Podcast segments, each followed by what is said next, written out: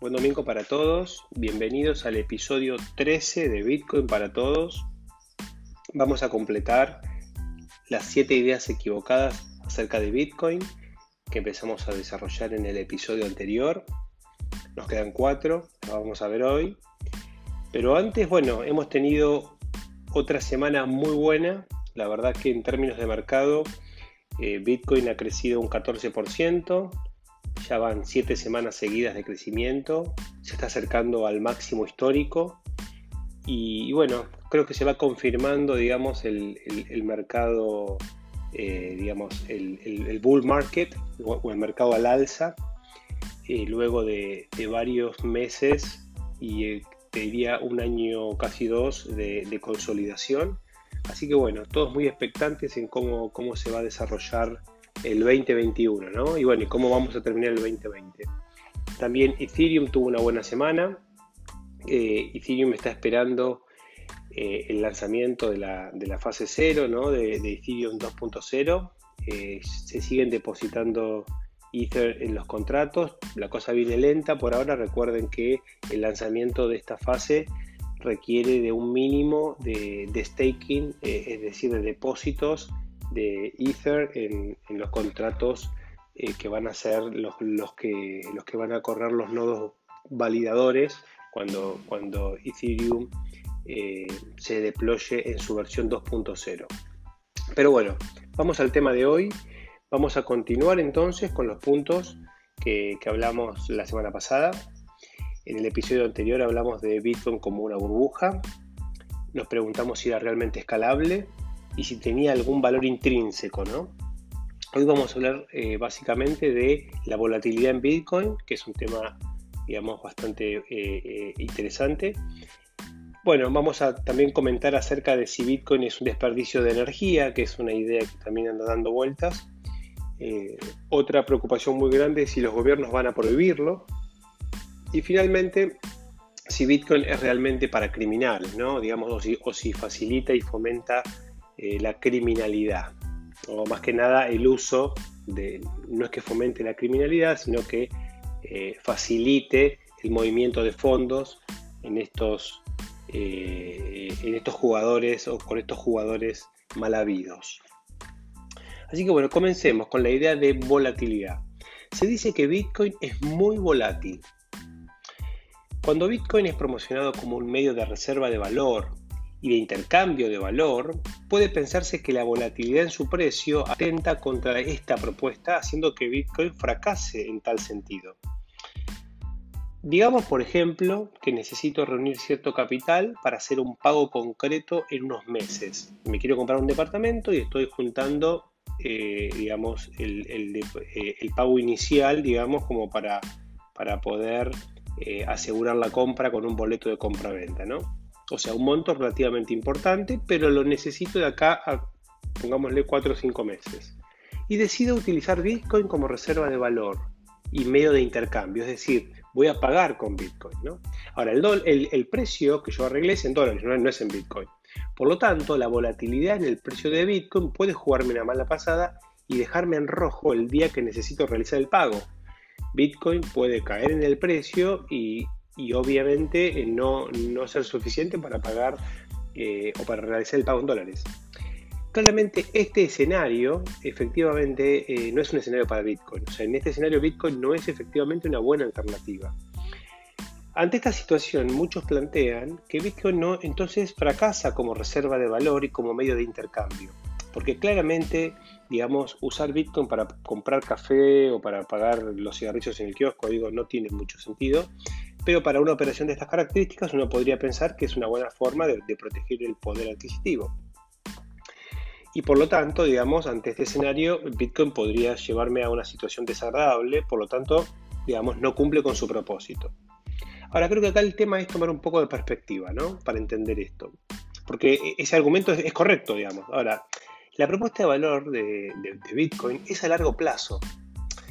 Y Bitcoin aún es muy joven, tanto como tecnología y más aún como activo financiero. Como tecnología piensen que Bitcoin tiene no más de 12 años Y para que tengan una referencia, Internet tardó más de 40 en posicionarse. Internet fue inventado o creado en la década del 60. Y recién en los 90, digamos, se creó la, la WWW, digamos, que permitió la expansión. Y recién en el 2000, digamos, esta expansión ocurrió. Pasaron 40 años. Bueno, Bitcoin tiene 12, o sea, todavía tiene mucho por recorrer. Y como activo financiero, peor aún, porque Bitcoin como activo financiero, en mi opinión, no tiene más de 4 años. Por lo tanto, es un activo muy joven. Entonces, para alcanzar la madurez, necesita seguir creciendo de valor, de capitalización. Hoy, para que tengan una idea, el mercado de Bitcoin es muy chiquito. A valor nominal, y voy a hablar de valor nominal de Bitcoin, eh, teniendo en cuenta la emisión eh, oficial de Bitcoin, hoy eh, más o menos hay unos 18 eh, millones y medio de, bitcoins y eso a 18 mil dólares te da un valor de capitalización de mercado de 335 mil millones de dólares. Bueno, eso es menos del 10% eh, del mercado del oro, por ejemplo. O sea, es muy chico todavía el valor de, de capitalización. Para que tengan una idea, vale menos eh, que Amazon. Vale, un, eh, vale más o menos un 20% de lo que vale Amazon. Entonces, realmente, que es una de las compañías más valiosas del, planeta, ¿no? Pero más allá de eso, el valor de capitalización como un activo global todavía es muy bajo. Entonces, Bitcoin necesita la volatilidad para seguir creciendo. O sea, para crecer, el precio tiene que moverse. Y si el precio se mueve, genera volatilidad. Por lo tanto, claramente hoy eh, Bitcoin nos sirve como reserva de valor eh, en el corto plazo, porque en el corto plazo su precio puede verse afectado negativamente. Ahora, en el mediano y largo plazo, eh, esa propuesta sigue siendo válida. De hecho, los modelos de evaluación eh, que, se suelen utilizar en, los activos que se usan como reserva de valor, el famoso stock to flow, realmente muestra un crecimiento sostenido, digamos, hacia el futuro. Ahora bien, más allá de este escenario particular cortoplacista, digamos que claramente, digamos, Bitcoin eh, no es la mejor herramienta para, para eso, sí lo es para el largo plazo, también hay críticas en el largo plazo. Muchos inversores critican la volatilidad de Bitcoin y la ven como algo negativo.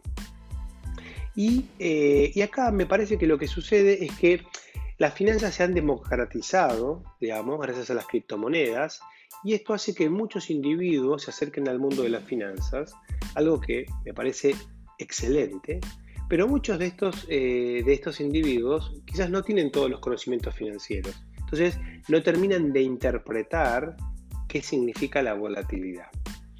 Hay como un amateurismo financiero que mucho tiene que aprender, diría Yoda. Eh, entonces, lo primero que quiero mencionar son dos puntos. Por un lado, la volatilidad es una medida de riesgo, de riesgo total, lo que se conoce como el riesgo total. Cada activo financiero tiene, tiene riesgo total, que se mide con la volatilidad, pero ese riesgo total tiene como dos conceptos, un riesgo sistemático y un riesgo asistemático. No me voy a poner técnico, pero sí lo que les quiero decir es que desde el punto de vista del riesgo total, es, correcto que Bitcoin es un activo riesgoso, incluso podría decir hasta muy riesgoso, pero la realidad es que es un activo potencialmente muy rentable.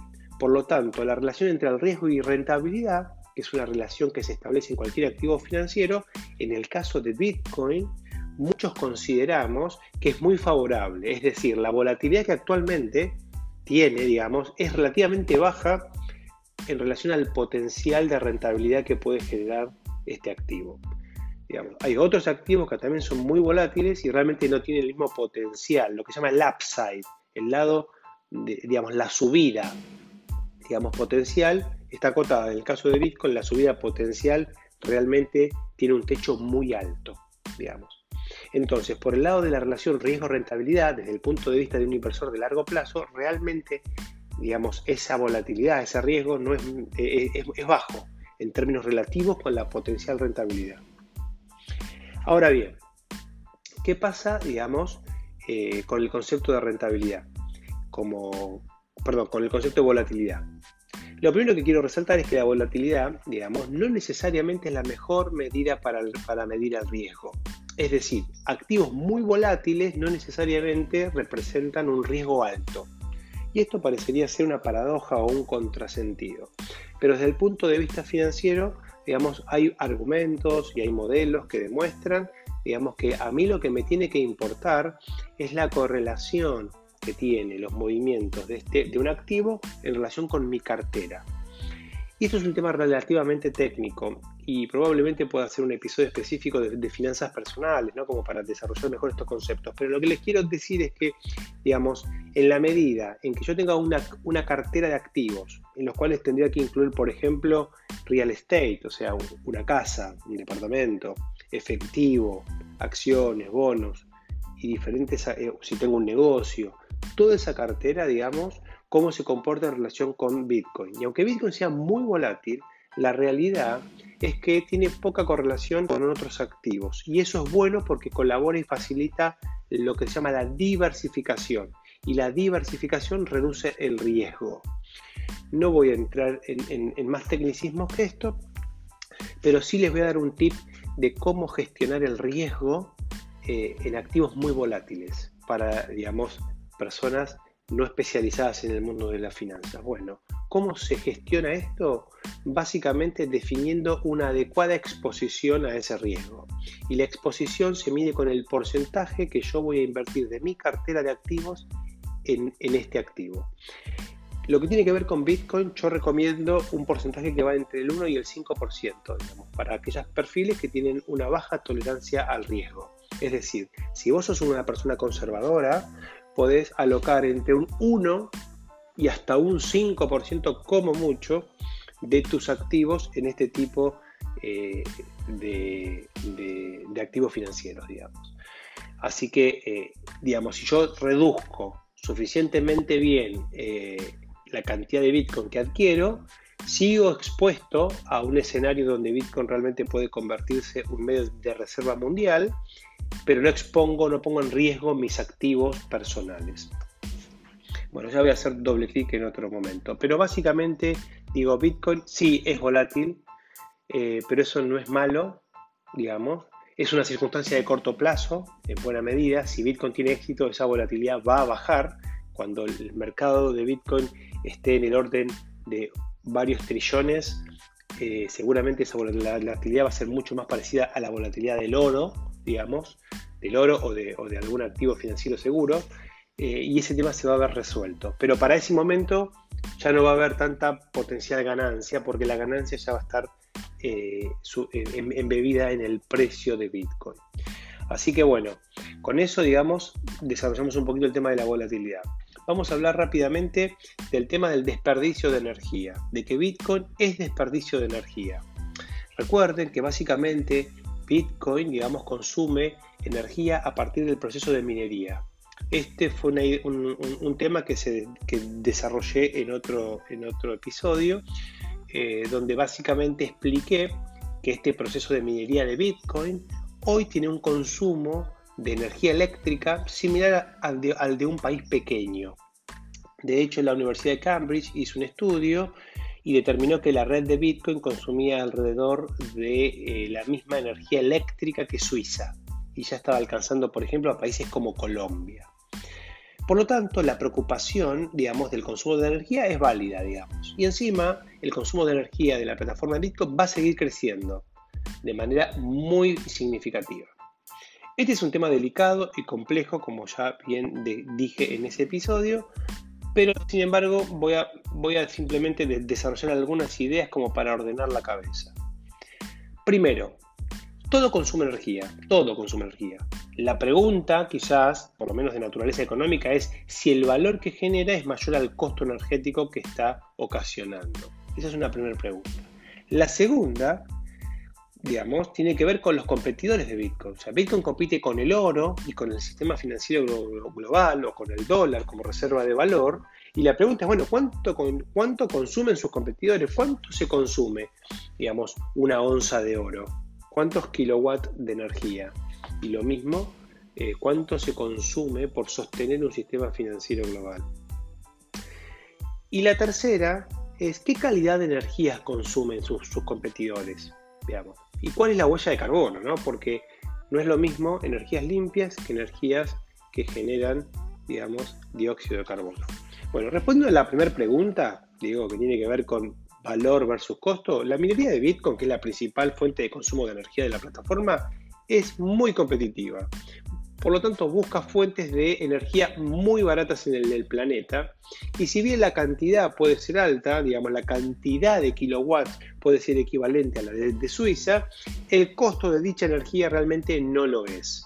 Y eso es porque Bitcoin, al buscar estas fuentes de energía económicas, eh, muchas veces eh, recurre a ociosidades o a generadoras de, de energía que hoy no se está consumiendo.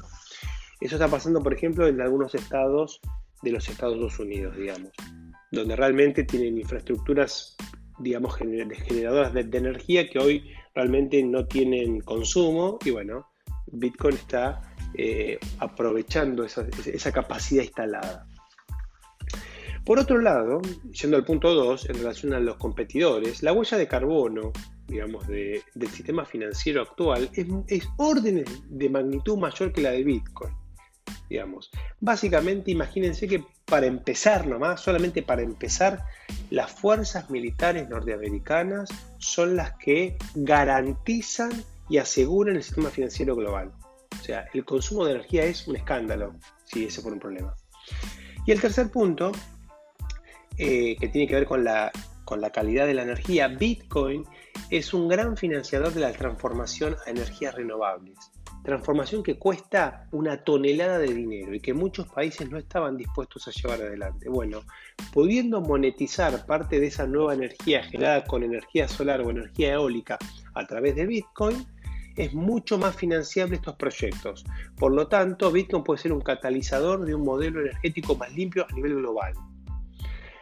Con estas afirmaciones no pretendo reunir más que la superficie, pero lo que podemos afirmar es que el consumo de energía no es un desperdicio, primero que nada, eh, porque aparte, digamos, posibilita a todos los habitantes del planeta al acceso a una red global digital de intercambio de valor separada de los gobiernos y de libre censura. Digo, no es un desperdicio. Y por otro lado, como bien comento, puede ser que Bitcoin termine haciendo que el planeta en su conjunto reduzca su huella de carbono. Bien, vamos al tercer punto. ¿Bitcoin es enemigo de los gobiernos? ¿Los gobiernos lo prohibirán? Bueno, a ver, claramente Bitcoin puede ser interpretado como una amenaza al sistema financiero tradicional. De hecho, es lo que plantean los Bitcoiners maximalistas. Pero seamos razonables, lo más probable, y algo que ya está sucediendo, es que si bien Bitcoin es un competidor del sistema financiero, también es un complemento. A esta altura muchos fondos de inversión, varias compañías públicas, empresas como PayPal, ya tienen intereses en esta plataforma. Hasta el fisco de los Estados Unidos cobra impuestos por las ganancias cripto. La posibilidad de una prohibición en el uso, yo creo que ya está fuera de la mesa. Lo que no significa que no haya que seguir de cerca las regulaciones al respecto. De hecho, en Argentina en estos momentos están tratando eh, en las cámaras bajas Em, una primera ley, digamos, acerca de cripto, que claramente, digamos, los, los, cripto boys argentinos plantean que es bastante, bastante mala. Veremos. Por otro lado, también tenemos que considerar que en los países democráticos hay protecciones constitucionales. Como explico en el episodio de aspectos legales, nuestra Constitución Nacional nos protege de exigencias del gobierno acerca del uso de nuestra libertad en el ámbito de reserva ámbito en el cual, por ejemplo, eh, podemos incluir las 12 palabras que nos dan el acceso y propiedad a nuestros, bitcoins. Por último, voy a decir que probablemente hasta los bancos centrales comiencen a utilizar bitcoins como reservas estratégicas. Eso ya está sucediendo también. Muchos bancos centrales, o mejor dicho algunos, de los países que están excluidos del, sistema global, eh, como Irán, están autorizando, digamos, la, generación de Bitcoin utilizando energía de ese país eh, eh, en la medida en que puedan usarlos como medio de cancelación de pagos internacionales. Irán, por ejemplo, al estar sancionada por los Estados Unidos y no puede usar libremente la red de pagos global, eh, básicamente necesita otros medios de pago. Bueno, Bitcoin puede ser un medio de pago. Y lo mismo pasa con China, lo mismo pasa con Venezuela, Kazajistán y varios países que ya están picando en punta en este sentido. Por último, y para ir cerrando, vamos a tocar el tema de la criminalidad en Bitcoin. Y lo primero que voy a, digamos, decir es que al igual que Internet, que en sus inicios fue acusada de ser utilizada por pedófilos y redes criminales, lo mismo pasa con cualquier tecnología. En general, digamos, estas tecnologías se encuentran entre sus early adopters a muchos criminales. Bueno, ¿qué, son estos early adopters? Son, el, concepto de early adopters apunta a aquellas personas que tienen un perfil dispuestos a asumir el riesgo del uso de nuevas tecnologías. Y por lo tanto son los primeros que prueban las cosas nuevas. Bueno, los criminales claramente tienen un perfil de manejo del riesgo que está por encima de la media de la población. Básicamente ponen en riesgo eh, sus propias vidas, ¿no? llevando adelante las actividades criminales. Por lo tanto son los primeros que usan estas nuevas tecnologías. Ahora, déjenme decir que sería bastante estúpido para un criminal utilizar la red de Bitcoin como medio para mover el dinero. Y esto básicamente es por cómo funciona el libro contable. Primero es público, o sea, todos pueden visualizar todas las transacciones. Y aparte no es anónimo, sino que es seudónimo. ¿Eso qué significa, digamos? Que si bien yo no necesariamente sé quién es la persona, sí puedo llegar a determinarla utilizando tecnología, digamos, eh, vinculada con, eh, con las conexiones, IPs y diferentes cuestiones técnicas que permitirían asociar el uso de direcciones con localizaciones eh, geográficas y a partir de, triangulaciones y diferentes herramientas podemos llegar a determinar digamos, el, origen o el destino de, los fondos en una cuenta que en teoría sería anónima. De hecho, hay otras monedas que protegen mejor la privacidad que en Bitcoin. O sea, Bitcoin no se caracteriza por proteger la privacidad. Si bien es un atributo de la red, eh, digamos, la posibilidad de manejarse de manera anónima, eh, no, hay garantía de ello. Así que para un criminal, digamos, no sería la mejor forma de mover la, plata. Algo donde queda trazado toda la, ruta del, del dinero, ¿no? Así que bueno, bueno, eso es todo por hoy. Ahí terminamos eh, estas ideas que andan dando vuelta. Hay otras más, digamos. Quizás en el futuro podamos repasar otras. Pero bueno, espero que tengan un buen domingo y nos vemos la semana que viene.